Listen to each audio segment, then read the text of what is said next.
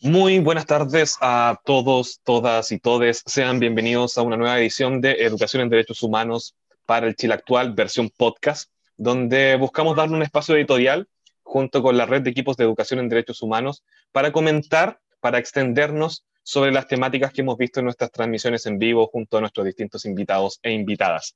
Hoy me encuentro junto a mis compañeras de la red, Francisca Dávalos e Isabel Plaza, a quienes doy la más cordial bienvenida Muchas gracias por estar acá nuevamente para eh, conversar y, plantear un poquitito algunas de las cuestiones que hemos visto en nuestros últimos lives que tuvimos junto al profesor de la Universidad Diego Portal y parte de, la plataforma Contexto CL, Claudio Fuentes, con quien hablamos de la parte normativa de la constitución, de este nuevo proceso constituyente, qué es lo que se viene y cuáles son las expectativas que existen sobre este. Y posteriormente, el viernes pasado, estuvimos junto al profesor Claudio Nach, abogado de la Universidad de Chile, especialista en derechos humanos, con quien hablamos precisamente sobre el futuro de los mismos en este nuevo texto fundamental. Y eh, creo que una, una de las primeras conclusiones que podemos sacar, eh, y que lo hablamos junto al profesor Nach, era que este momento histórico es precisamente el momento en el que Chile se autoimpone nuevamente un proceso eh, donde va a determinar por primera vez por cuenta propia, entendiendo que nuestra anterior constitución fue impuesta por un grupo bastante pequeño.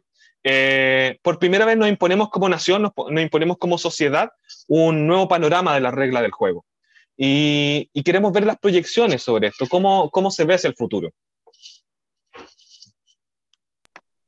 Ahí, Adolfo, eh, fue como muy interesante una, una, una, idea, o sea, dos que a mí me llamaron mucho la atención de, de, Claudio, el profesor Claudio Nach, Primero, digamos, como eh, comentaba que en este proceso constituyente institucional, la forma igual no de incorporar los derechos humanos a la nueva constitución no tiene que ser como un catálogo, ¿no? Eh, porque si no, decía él, esto es como una, una, carta del viejito pascuero que se envía eh, y ahí queda, ¿no? Y no sabemos si pasa o no pasa. Entonces él dice, bueno, esa es como la promesa de los derechos humanos que como sociedad tenemos, obviamente eh, que no queden en esa carta que lanzamos como al universo, eh, y más bien se transformen en lo que él decía, bueno, mecanismos para hacerlos exigibles y un sistema de protección asociado, digamos, a eh, los derechos humanos. y ahí esa promesa a lo mejor termina siendo realidad, ¿no? Claro, porque en el fondo el papel aguanta mucho. O sea, eh, sabemos, por ejemplo, que la actual constitución no establece el principio de igualdad ante la ley, pero no hemos dado cuenta en la práctica, en los hechos, que no existen los mecanismos para asegurar que realmente eh, cuestiones tan vitales como derechos fundamentales o estos principios se, se cumplan realmente en la realidad. Creo que lo que plantea Nache es fundamental pensando sobre todo en la experiencia reciente que hemos tenido de violaciones nuevamente masivas y sistemáticas de derechos humanos. A pesar de contar con institucionalidad, a pesar de venir de un pasado reciente traumático, eh, ha sido bastante complejo que esto se pueda transformar en carne. Y ahí creo que hay una de estas como trampas o, potenciales trampas, en realidad, eh, utilizando bien el lenguaje, que puede tener este proceso y, que tenemos que buscar la forma de subsanarlas y evitarlas, que se transformen realmente en una aplicabilidad eh, para la vida de las personas a diario. En ese sentido, digamos, eh, solo haciendo referencia al tema de la educación en derechos humanos, digamos, el, Claudia le puso mucha énfasis en la necesidad precisamente eh, para, para, no solo como, como ejercicio, obviamente, como de formación, sino también porque va a implicar que la temática de los derechos humanos sea un, se transforme en un problema público y podamos abordarlo eh, societalmente, digamos, ¿no? Eh, Sí, eh, bueno, hola, además de saludarles hoy. Eh, oye, yo quería comentar, eh, darnos un momentito también para comentar lo importante que es poder tener personas comunicando sobre la temática como Claudio Nach. ¿ya? Y, quería resaltarlo así como paréntesis porque no olvidemos que, bueno, es abogado y no siempre uno, la comunicación emanada desde desde el, desde el campo de abogados y abogadas es tan, tan clara y tan didáctica. Y yo creo que eso lo resaltaría justamente con lo que estamos diciendo, ¿no? Respecto del rol de la educación en derechos humanos. Eh, porque además esto, que, esto por lo que él eh, en, el fondo abogaba era que, era que hay muchísimas cosas que podemos eh, declarar, como por ejemplo en esto de que quede declarado en documentos, pero que si no son comprendidas, integradas y encarnadas en la práctica cotidiana, es muy difícil ¿sí? poder generar los cambios. Y bueno, cuando vemos que respecto a nuestra historia reciente, hay temas que todavía todavía no hemos superado, ¿sí? Y que, y que ya lo hemos comentado en otros podcasts eh, anteriores, ¿no? Que, que, siguen siendo una deuda, siguen siendo temas pendientes como, eh, como la justicia, ¿no? Frente a las violaciones de derechos humanos, algo tan fundamental como, tan fundamental como esto, que ya debiera, debiéramos, debiéramos haber podido eh, avanzar, ¿no? Muchísimo más. Eh, bueno, la deuda, la deuda uno se pregunta por qué está. Porque dejamos una vez más en manos de el poder, ¿no? Y eso también es muy interesante como el planteó.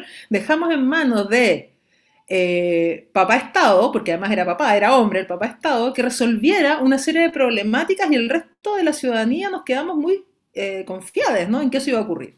Entonces yo creo que ahí el rol del EDH es tan fundamental, es tan fundamental nuestra preparación, es tan fundamental que eso quede garantizado, porque justamente va a poder, va, permitiría, no ese es mi sueño, ese es mi, lo que me moviliza a mí, no mi horizonte utópico, es que eso eh, permitiría entonces no solamente mejorar lo que existe en la normativa nacional, que está orientada a la educación formal, sino que también garantizar que esto se cumpla, bueno, los temas que hemos hablado también, eh, la, la, preparación de las fuerzas eh, fuerza, eh, de orden del Estado, em, la preparación también de quienes ocupan cargos en las políticas públicas, bueno, la preparación de quienes están en, desde quienes están en el poder, de, quienes son, parte del gobierno, y sin dejar de lado, no podemos permitir que se repita esto de la falta de participación de la ciudadanía. O sea, tienen que ampliarse, eh, ampliarse los derechos y la garantía de participación de la ciudadanía.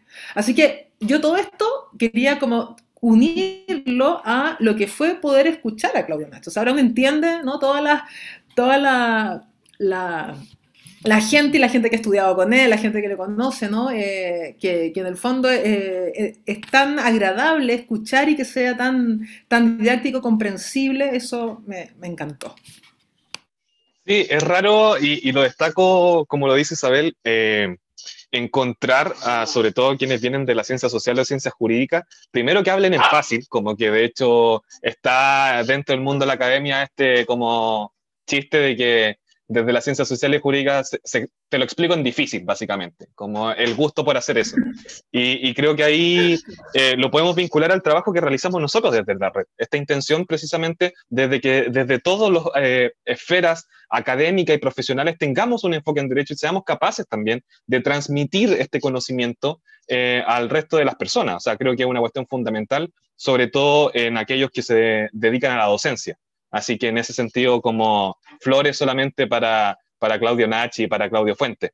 Pero pasando al, punto que plantea Isabel, eh, esto no es más allá de simplemente celebrar eh, que sean buenos comunicadores y que sean capaces de entregar esta información, sino que es una cuestión fundamental precisamente para la democracia de este proceso, porque creo que una de las cuestiones más importantes que tiene el momento sociopolítico, histórico que estamos viviendo, es que precisamente desbordamos este concepto tradicional de democracia en el cual solamente nos ligábamos a esta representatividad, a esta delegación del poder, donde, como Isabel decía, le dejamos en manos de papá Estado. Eh, eh, básicamente la guía de todos los caminos que van a marcar la vida de una persona en esta sociedad.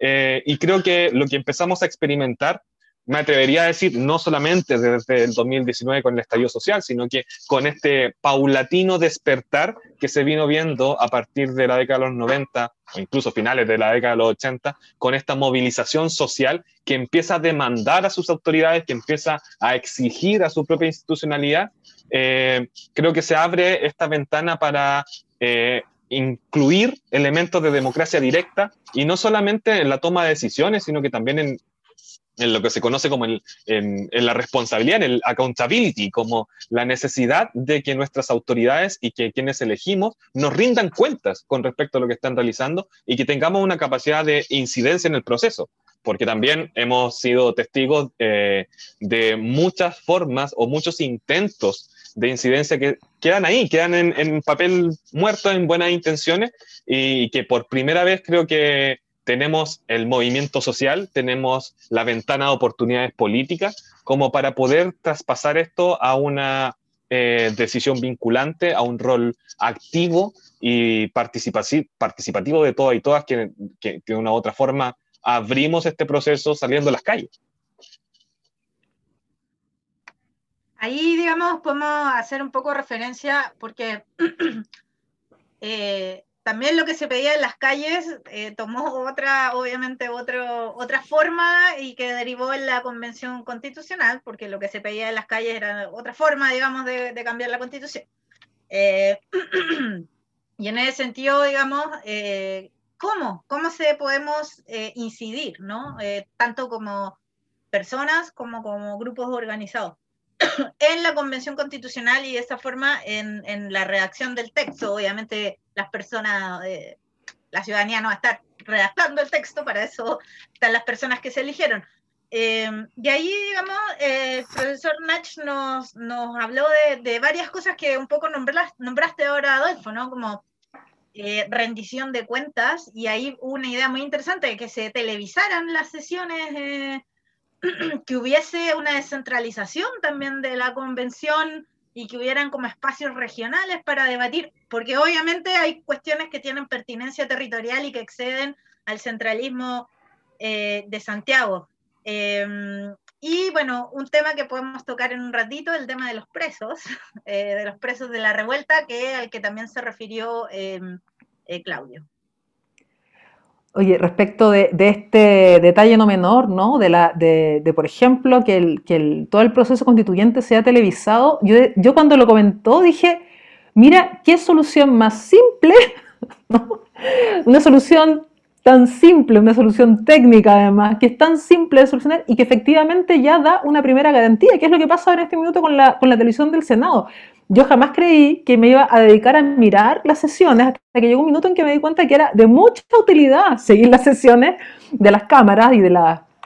Bueno, eh, eso por ejemplo me pareció que era, que era muy, muy interesante y también la, la fórmula de centralizar, que todo esto, pensando en la pandemia, ¿no? en lo que nos ha obligado a la pandemia, o sea, la pandemia nos demostró, nos mostró una cara horrorosa, nos la sigue mostrando, pero por otro lado también nos mostró que había cosas que se podían solucionar. ¿No? Que, y, esto, y la conectividad lo, muestra. Entonces, esto de, del trabajo regional, eh, el trabajo dentro de regiones, creo que también es algo que se puede, se puede garantizar. Yo eso, lo, lo otro también, para no, no extenderme en esto, eh, sí, respecto de presos y presas de la revuelta. Eh, yo aplaudo, porque nos cuesta muchísimo, yo aplaudo que em, se, digan, se digan las cosas no solamente a partir de lo que uno piensa, sino también juntando eh, la opinión personal con eh, los conocimientos profesionales que uno, de los que uno dispone, ¿no? A veces esto de lugar que ocupo. pensando un poco en esto de la referencia del docente, docente neutro, ¿no? No existe, no existe el docente neutro. Y eh, este, este respeto también en la manera en la que se expone, pero que se expone algo eh, con, con, certitud ¿no? y sin duda. A mí eso me parece que también es, es relevante, también es tema de, de, aprendizaje, ¿no? que, nos haga, que nos lleve, que nos invita a reflexionar. Sí, y, sobre todo desde la perspectiva que lo plantea Claudio Nach, que, que, me parece muy, muy interesante y, con, la que comparto plenamente. Esta idea de que no nos podemos negar a un debate, eh, que es, es, una idea básica, que esto no, no implica que exista una imposición, no implica que incluso quienes queramos abrir el debate vayamos a ganar el mismo, eh, con nuestra posición, pero la necesidad de eh, terminar con esta idea de eh, pactos monolíticos, con esta idea de, de, figuras que son intocables, creo que es una cuestión muy, muy importante pensando en la proyección de esta participación. son procesos sociales dinámicos. Este, este proceso constituyente nace de un proceso social dinámico, como muy bien decía la Francisca, que nace como en esta idea de primero una, rabia céfala que no tenía ni pie ni cabeza, donde se mezclaban muchas demandas y que después se termina canalizando institucionalmente en este proceso. Entonces, eh, entendiendo esa misma plasticidad, esa misma laxitud que ha tenido eh, este último tiempo, más aún con la pandemia que estamos viviendo. Creo que el no cerrarnos a dar estos debates, el no eh, cerrarnos a incomodar con algunas preguntas que muchas veces quizás se prefieren mantener encallado para evitar esta postura opinante, como nos decía Isabel, desde la docencia, desde los espacios de poder, desde quienes tenemos la capacidad de comunicar. Creo que es fundamental pensando en este, en este Chile democrático que queremos hacia adelante, en un Chile que realmente pueda tener en la palestra pública estas temáticas y que no sean un momento histórico particular donde en par de años más nuevamente hablar de política sea mal visto en una mesa de, una comida familiar un domingo. A mí me parece también que hay harto ahí de, una cultura política chilena bien de, lo, del consenso, ¿no? De, de las medidas de lo posible, eh, de, de, esos acuerdos monolíticos, digamos, que hablaba, sin fisuras, donde pero que también era como un telón o era tipo una pintura, porque, digamos, en la realidad tenemos una diversidad de posiciones, de, mm, de ideologías incluso que están como disputándose y que se van a empezar a poner en disputa ahora en la Convención Constitucional. Va a ser muy interesante el debate eh, y en esa medida un poco, claro, como el, el, 18 de octubre, la revuelta popular, también inicia como un, un periodo de repolitización en la sociedad chilena, ¿no? Pero también, y ahí, ahí lo que me, volviendo un poco al tema como de los derechos humanos, más específicamente, me parece que también abre un nuevo ciclo a los derechos humanos en Chile, ¿no? Como la posibilidad de que se estén en la Constitución eh, y que no estén solo asociados a lo que fue la prisión política, la tortura, la, dictadura, ¿no? Eh, lamentablemente, ya lo hemos dicho en, otros podcasts, lamentablemente tuvo que ser, digamos, desde, tuvo, digamos, hubo, hubo esas violaciones y desde ahí nos dimos cuenta, por así decirlo, que era tan importante el tema. Obviamente, las personas que venían o veníamos trabajando la temática eh, siempre fue relevante, ¿no? Pero, pero de alguna forma eh, siento que, que, se, que, se, abre la posibilidad simultánea de eh, el disenso en Chile, digamos, de, de, fragmentar o de quebrar esta, esta homogeneidad que parecía discursiva, em, como también como una nueva inauguración de una nueva, entre comillas, etapa de los derechos humanos en Chile, ¿no? Sí, al respecto, no sé si, si les ha llamado, bueno, seguro que sí, les ha llamado la atención esto, esto de, que después de, la, de las votaciones de mayo, ¿no? Y de esta, esto que fue como un batacazo para, para, la política tradicional, eh, cómo rápidamente busca la política tradicional reagruparse, rearmarse, em, volver a cimentarse en, las viejas prácticas, ¿no? Yo creo que eso, eso, eso lo hemos podido ver a, través, a raíz, por ejemplo, de la elección a, gobernador en, la región metropolitana, digo gobernador porque fue elegido un hombre, y, y, uno, y uno piensa y dice, o sea, es que la van a pelear hasta el final, entonces con mayor razón es importante eh, que esto que, emergió con fuerza, que fue la participación, eh, una participación ciudadana, pero una participación ciudadana, que esto lo hemos hablado con la, con la pancha, esto una participación ciudadana que, que proviene de, una década de, movilizaciones, ¿no? Em, que hay que dar cuenta de ella, que no puede tampoco quedar invisibilizada, entonces que no debemos, no debemos perder. O sea, es un territorio eh, apenas, apenas que empezamos a, ganar, pero no está sentado, porque yo creo que la política tradicional lo va a pelear hasta el final. Así que no se puede en eso esperar que haya, que haya un cambio relevante. Entonces creo que, eso me parece, me parece fundamental en términos de, de aprendizajes recientes, ¿no? Bueno, Gramsci decía, el viejo mundo se muere, el nuevo tarda en aparecer y en ese claroscuro surgen los monstruos. Exactamente. Eh, hay, una frase que se me vino a la cabeza inmediatamente con lo que estabas diciendo.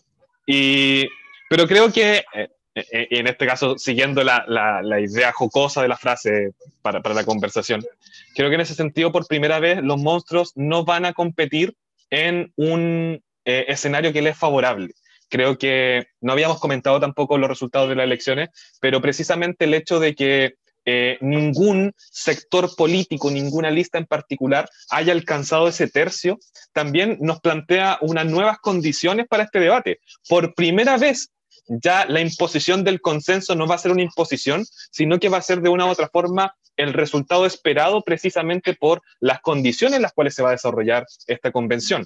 Eh, de hecho, afortunadamente, por términos electorales puramente, ninguna minoría va a poder, eh, como históricamente había sucedido en Chile en nuestra institucionalidad, eh, va a poder imponer una posición particular. Entonces creo que eso también nos cambia la lógica de la cual estamos hablando a partir de ahora. Sí, eh, oye, ya que hemos, yo creo que estamos bien de acuerdo en este, en este último punto, y no quiero que el programa termine sin que eh, comentemos, eh, comentemos, bueno, lo que ha pasado, que también es, reflejo ¿ah? de, esta política tradicional en nuestro país, de la política partidista, del goteo, y cómo eso finalmente se ha visto traspasado a órganos que dependen del Estado, pero que debieran garantizar eh, su independencia a partir de su mandato, ¿no? Entonces estoy pensando en el INDH y que eso fue una de las preguntas que, que se hicieron a, a, Claudio Nach.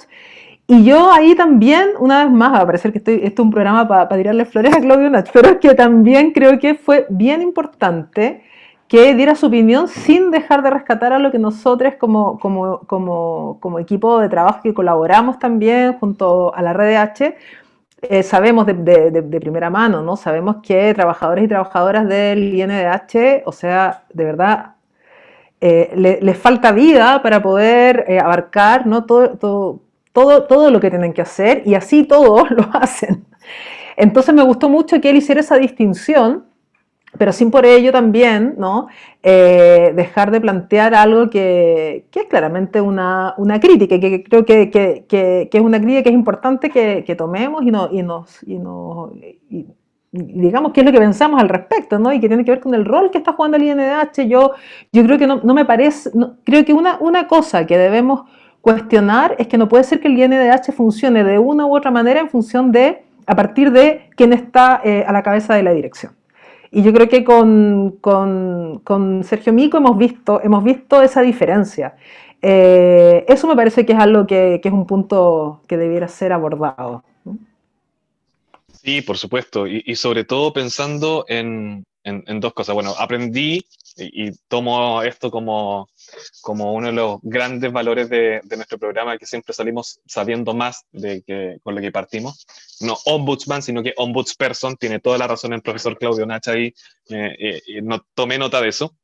Pero, eh, y ligando lo que veníamos hablando anteriormente, o sea, estamos en un proceso en el cual precisamente en búsqueda de un cambio de la institucionalidad, en una búsqueda de la forma en la que hemos hecho las cosas, por lo tanto, me parece fundamental que una institución tan importante como el INDH no eh, sea una reproducción de este cuoteo político, por ejemplo, que existe hasta el momento en su conformación de directorio, precisamente por la importancia que tiene en términos de la defensa de eh, la ciudadanía con respecto al propio Estado. Si una cuestión así, así de sencilla.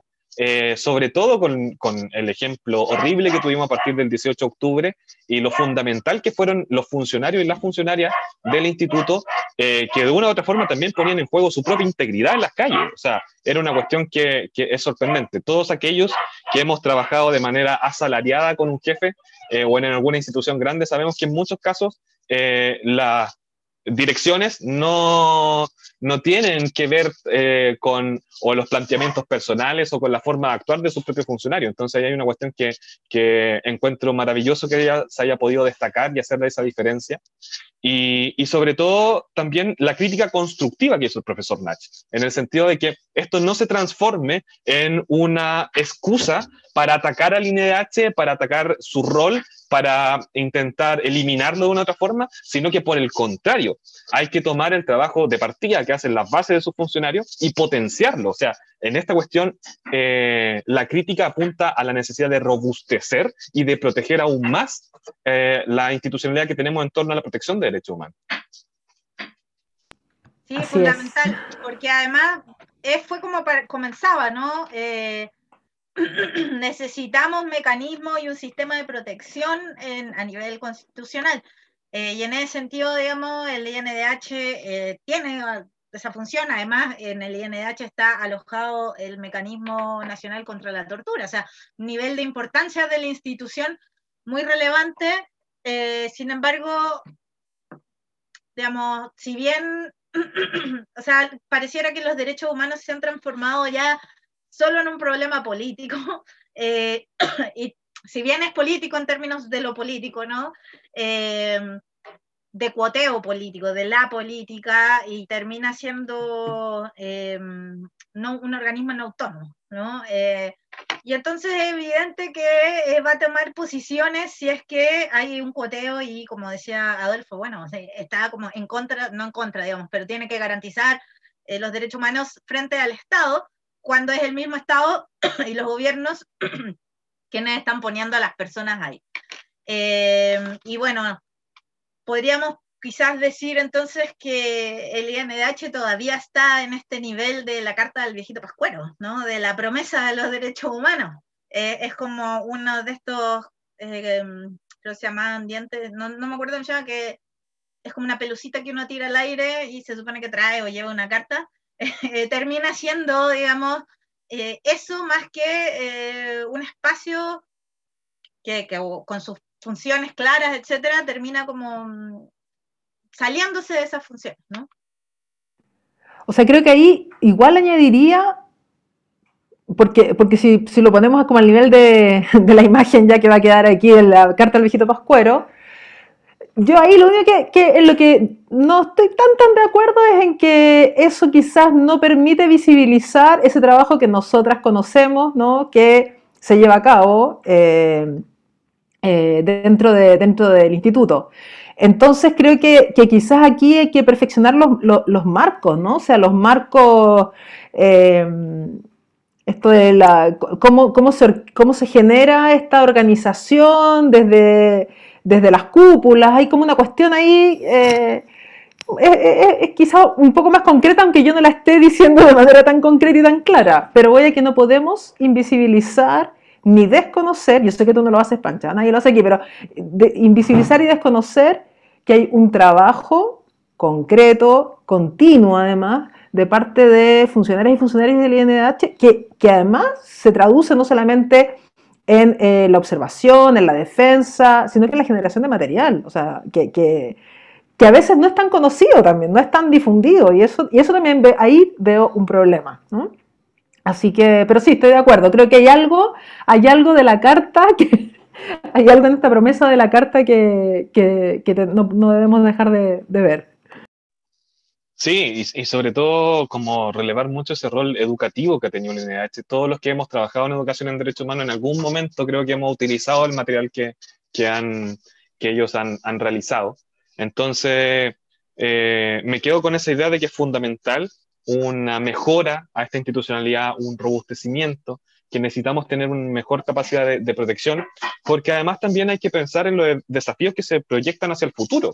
Eh, así como la constitución de Pinochet nos marcó 40 años hasta el año 2019-2020, eh, hay que pensar que esta constitución está pensada para proyectarse décadas hacia el futuro y las problemáticas y las emergencias sociales que vamos teniendo en materia de derechos humanos también van modificándose. Entonces, por lo tanto, necesitamos también una institucionalidad que sea moderna, que tenga la capacidad de ir adaptándose a lo que va surgiendo. Hoy día ya estamos hablando desde la doctrina de derechos de cuarta hasta de quinta generación, preocupaciones que van más allá de eh, un sujeto activo, un sujeto pasivo, o sea, quien demanda, estamos hablando de derechos medioambientales, derechos ligados a la bioética, derechos ligados a los procesos tecnológicos. Entonces, eh, el mantenerse al día, el tener una institución lo suficientemente potente y con la suficiente importancia a nivel estatal, eh, que le permita, tenga los recursos, tenga el conocimiento, tenga el acceso precisamente para poder mantenerse como el real protector, protectora que, necesitamos eh, en una sociedad tan cambiante también y con nuevas demandas y nuevas problemáticas que, que van a ir apareciendo en Chile porque son inevitables, porque hemos visto cómo están surgiendo en otros lugares del mundo también. Sí, oye, y, pensando en eso, o sea, vamos a hacer, lo estamos haciendo ya por, por, por esta conformación ¿no? de, la convención, pero vamos a ser referentes. O sea, porque para este proceso nosotros hemos buscado las referencias en, los procesos de otros países, ¿no? Eh, y nosotros vamos a ser referentes, y vamos a ser referentes además bien, un referente hasta el minuto bien único por, por, esa conformación. Así que, así que yo creo que, que también me anima, ¿no? Y, creo que a las personas que nos escuchan, ¿no? Es, bueno animarnos a, a, ser partícipes, a ser partícipes y a buscar, a buscar los espacios de, los espacios de incidencia que, que, estamos tan acostumbrados a que nos los den, que yo creo que eso valoro de, de todo este proceso y de, y de la revuelta y de, y creo que esto es lo que simboliza el salto de los torniquetes, ¿ya? yo creo que ahí hay que, hay que ser firme. El salto de los torniquetes no es, no es la imagen de la violencia que quiere instalar un sector de esta sociedad. El salto de los torniquetes es, eh, es la ciudadanía eh, diciendo yo quiero, yo tengo algo que decir aquí, yo tengo algo que decir y estoy participando. Así que creo que esa imagen nos tiene que movilizar. Sí, y como tú bien decías, Isabel, bueno, lo dijo también Claudio Fuentes en nuestro live, eh, el proceso constituyente chileno se va a transformar como en el modelo o en el punto de inicio cuando se empieza a buscar literatura, bibliografía, modelos eh, en otros lugares del mundo. O sea, es una cuestión que, que, quizás todavía como estamos todavía inmersos en este proceso, no tenemos la perspectiva histórica para mirarlo, pero es un proceso que va a abrir eh, una nueva forma de establecer democracia y que también abre otras discusiones para el futuro en Chile. Si ya hablamos de paridad, si ya hablamos de escaños reservados, si ya hablamos de cupos para personas en situación de discapacidad eh, para la constituyente, por supuesto que el próximo eh, discusión es qué va a pasar con el Congreso, qué va a pasar con las administraciones de las empresas del Estado, qué va a pasar con la conformación de gabinetes públicos, por ejemplo. O sea, hay una cuestión que, esto es una bola de nieve que que si no, no, no somos capaces de, de, tener la suficiente perspectiva para subirnos arriba de ella y ver y avanzar junto con ella, creo que podemos perder una gran oportunidad de cambiar las bases de nuestra forma de relacionarnos a nivel societal. Es una cuestión como muy potente y esperanzadora, pero también un desafío muy grande de lo que significa hacerlo. Enorme. Mi sueño es que en unos años, cuando se googlee en el mundo educación en derechos humanos en la, en la Constitución, aparezca Chile. aparezca Chile, el proceso en Chile. Bueno, hacia allá vamos encaminados hacia la construcción de un plan nacional de educación en derechos humanos, al parecer, ¿o no? Exactamente. Y es el momento en el cual tenemos la oportunidad de hacer esa incidencia, así que invitamos a todas las personas que, que están escuchando y que se han comprometido con el trabajo que realizamos a través de este pequeño espacio de difusión, eh, a sumarse, a buscar las instancias y cuando no existan, a construirlas, que creo que es una cuestión también fundamental de, en esta lógica, saltarnos los torniquetes. Muchas veces los accesos no están permitidos, pero eh, podemos buscar la forma alternativa de hacerlo. Y, creo que ha, quedado demostrado que tenemos esa potencialidad y que tenemos también esa capacidad para concretar este tipo de objetivos. Eh, en honor al tiempo, eh, vamos a saludar nuevamente a todos aquellos que eh, cordialmente han tomado parte de su tiempo para sumarse a este podcast. Les invitamos a revivir en nuestro canal de YouTube todas las transmisiones en vivo que hemos realizado, las conversaciones junto a nuestros grandes invitados e invitadas. Y por supuesto, las dejamos cordialmente enganchados a nuestra próxima transmisión los días viernes a las 12 horas ya sea por Spotify o por Facebook Live. Muchas gracias, Francisca, por este espacio de conversación. Muchas gracias, Isabel, también por sumarte hoy día. Y eh, esperamos reencontrarnos en una próxima edición. Muchas gracias, Adolfo. Nos vemos, gracias. Chao, chao, que estén bien.